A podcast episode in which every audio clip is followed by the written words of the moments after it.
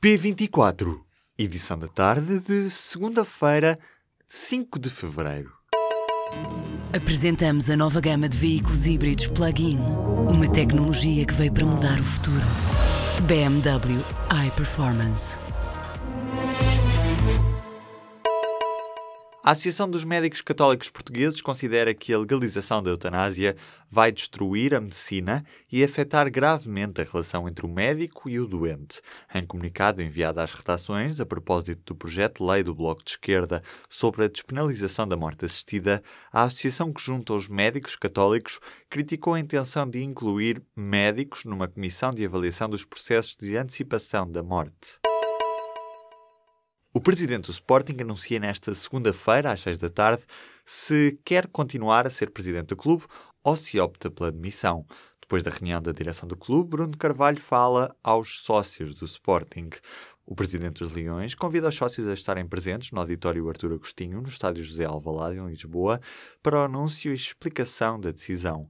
Bruno Carvalho ameaçou demitir-se depois do plano que apresentou para alterar os estatutos do clube ter sido contestado na última Assembleia Geral do Sporting. A CP transportou mais pessoas no ano passado, face ao mesmo período de 2016. O número de passageiros subiu 6,3%. No total foram 122 milhões de bilhetes vendidos. Já ao nível das receitas com circulação de comboios, o crescimento foi de 8,5%, atingindo os 250 milhões de euros. A transportadora pública, liderada por Carlos Gomes Nogueira, viu o crescimento do volume de passageiros ser transversal a todos os serviços da empresa. Alguns utilizadores queixam-se de que o iPhone X está a ter falhas na função básica do telefone. Vários clientes têm-se queixado de que o telemóvel começa a tocar, mas o ecrã demora vários segundos a ativar-se e a mostrar o botão para atender. Em algumas situações, o ecrã não chega sequer a acender-se, dizem os utilizadores em fóruns online. A Apple já reconhece o problema e tenta agora resolvê-lo. O PCP quer a reforma aos 60 anos, sem cortes, fechada ainda durante este ano. Nesta segunda-feira, na abertura das jornadas parlamentares em Porto Alegre, Jerónimo de Sousa espera que este ano se conclua o processo de revisão das regras de acesso à reforma. Em causa, a revisão do calendário da eliminação do fator de sustentabilidade e o alargamento aos trabalhadores que aos 60 anos já tinham 40 descontos. O advogado de Manuel Vicente, o ex-vice-presidente de Angola, disse esperar que se apurem as responsabilidades, isto depois de ter sido emitido um mandado de detenção para Manuel Vicente. O tribunal emitiu na sexta-feira um mandado de detenção para notificar Manuel Vicente da acusação da Operação FIS, após um requerimento do Ministério Público. O mandado tinha a duração do fim de semana, tendo nesta segunda-feira expirado o prazo de execução. A Federação Nacional dos Professores vai entregar no Parlamento uma petição a exigir um contrato coletivo de trabalho para os docentes do ensino privado. Este sindicato diz que as condições destes docentes se têm agravado substancialmente nos últimos três anos.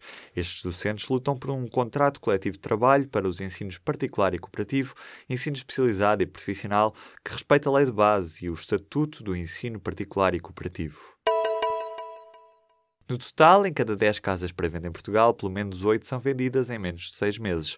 Dados da Associação de Profissionais e Empresas de Mediação Imobiliária em Portugal, divulgados nesta segunda-feira, refletem um setor imobiliário que vive um período de grande dinamismo que há muito não se verificava, dizem os profissionais do setor. O chefe português José Vilés recebeu na manhã desta segunda-feira o Prémio Internacional Grand Prix de l'Art de la Cuisine. O prémio foi entregue em Paris e galardoa o melhor cozinheiro do ano num prémio atribuído pela Academia Internacional de Gastronomia. Para a Academia Portuguesa, este prémio vem definitivamente colocar a gastronomia portuguesa ao lado das melhores do mundo. A Ryanair está a avisar os clientes do risco de perturbações de voos. Em causa, o processo de reconhecimento do estatuto aos sindicatos representantes dos pilotos, em curso em diversos países. Em Portugal, a companhia aérea decidiu reconhecer o Sindicato dos Pilotos da Aviação Civil como organização representativa dos pilotos da Ryanair. Os pilotos da companhia aérea low cost têm vindo a exigir melhores condições de trabalho, melhores salários e o reconhecimento da sindicalização.